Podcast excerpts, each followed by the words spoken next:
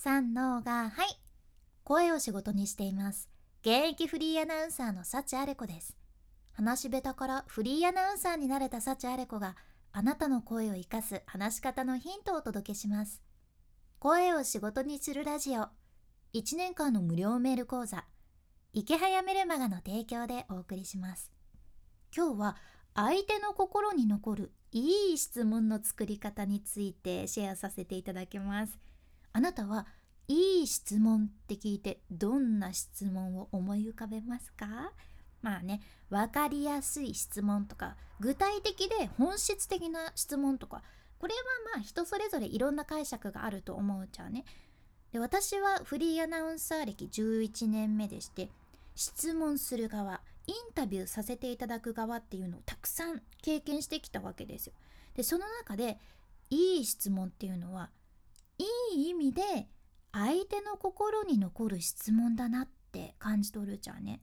このいい意味でっていうのはすごくすごく大事な要素で例えばさそのインタビューする側がいやなんかモテなさそうですけどそのモテないとかいう秘訣ってあるんですか？とか もう聞かれた側が一生あいつ許さねえみたいな感じでそんなねもう嫌な心得のインパクトで残るっていうそういうわけやないじゃんね。いい意味でインパクトを与えるってことやけどもちろんさっき言ったような分かりやすい質問とか本質的な質問あと相手が答えやすい質問とかねそういうのももちろん大事。だけど相手の心に残る質問ってどんなものかっていうと何かしら相手に気づきを与える質問じゃんね、まあ、つまり例えばあなたが質問して相手が「えそれ考えたことなかったな」とかそれからその質問に答えた上で「えー、自分ってこんなこと思ってたなんて全然気づかなかったです」とかあなんか過去の自分のこと忘れてたけど今の質問のおかげで思い出せましたとかそういう反応が出てくる質問です。これがいい質問ね。で私自身実際に手応えを感じてきた質問っていうのがやはりこういうものだったんですよ。で例えば私がインタビューさせていただく人たちって質問されるのに慣れてる人たちなんですね。アーティストの方とか女優さん俳優さんとかやはり特にもう何回も同じこと聞かないでくれよっていうふうに思ってらっしゃるのが多いです。うん、仕方ないですよね。いろんな現場で同じ質問されるでしょうからね、やはり。でも、そんな中で、独自のオリジナルの質問を投げかけると、えそれ初めて聞かれましたって嬉しそうに答えてくださったりあーなんか今の自分でなんかこれ考えたことなかったんでいい気づきでしたとかそういう風にいただけること多いじゃんね。じゃあそのための質問作りなんやけどまあこれはね聞く人にももちろんよるんやけどさやはり自分だけが気づけるその人に関する質問これがベターですね。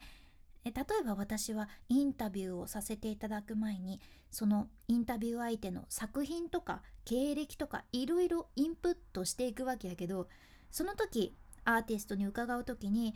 もうほんと小さいことこれ聞いてもいいのかなっていうことでもなんでここの歌詞にこの言葉入れたんですか？とか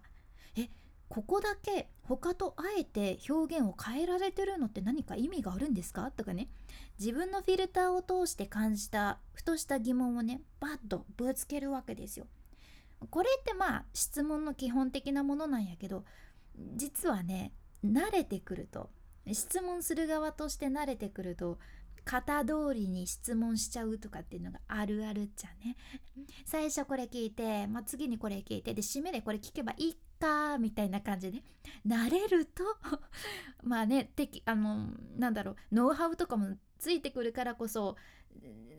ミニマムにミニマムに 効率的に質問するっていうのもねあるあるやけどでもちゃんとふとした疑問をぶつけるっていうのも大切やね。で自分っていうその素人のフィルターを通したふとした疑問の方が意外に相手に刺さるものになるわけですよ。これ大事やね。あとねもう一つね。前世があるとしたら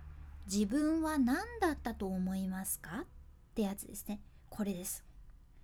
あなたは何でしたか？前世。私はね多分農家の娘やったと思います。なんとなくね野菜が好きやし、うん。まあ、多分ですけど。これね実はあの谷川俊太郎の33の質問っていう本に出てくる質問じゃね谷川さんって有名な詩人の方やけどこれ私の業界の大先輩に読んだらいいよって教えてもらった本でその谷川さんがもう独特な33個の質問を軸に7人のご友人とお友達と語ってる対談集なんですね。これね86年とかに出たみたいなんやけど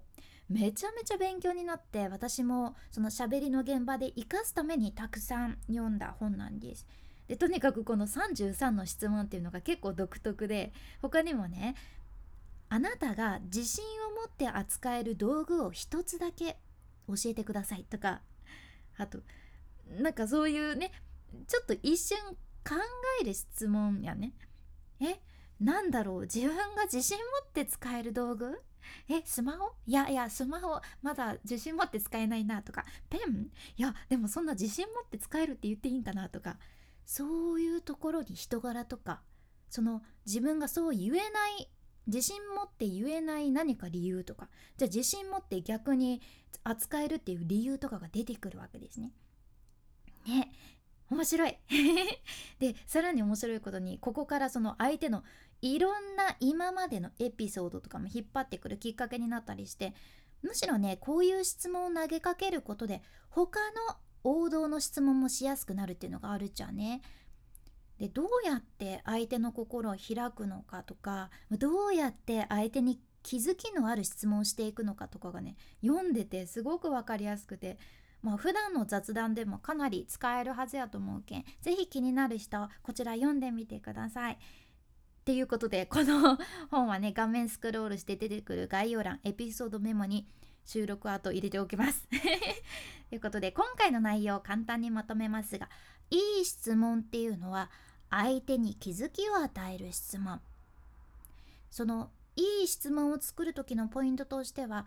自分のフィルターを通したふとした疑問。でそれから相手がちょっとだけ考えるような質問っていうことですね。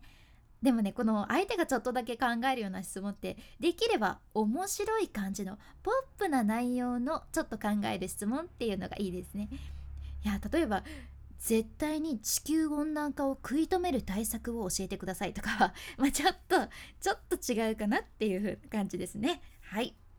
さてこのラジオのスポンサー池早さんの無料メルマガはもう読まれてますか ?SNS とか YouTube とかブログを伸ばしたい人必聴のあ必聴じゃないやこれ聞くやつじゃないからなんてない必見ですね。必見のメール講座です。このメルマガ読めばもうその SNS とかの伸ばし方のノウハウもサクッと学べちゃいます。でしかもそれがあなたの副業とか在宅ワークむしろその仕事につながるわけなんですね。私も実際にこのメール講座を読み始めてからネットビジネスっていう副業を実際に SNS を仕事にすることができました。で何がいいってねこれずっと無料やけん。のとにかく損はしません。でやめたい時はサクッとやめられるけん。まだ読んでない人は是非今日読んでみてください。こちらも画面スクロールして出てくる概要欄エピソードメモに入れておきます。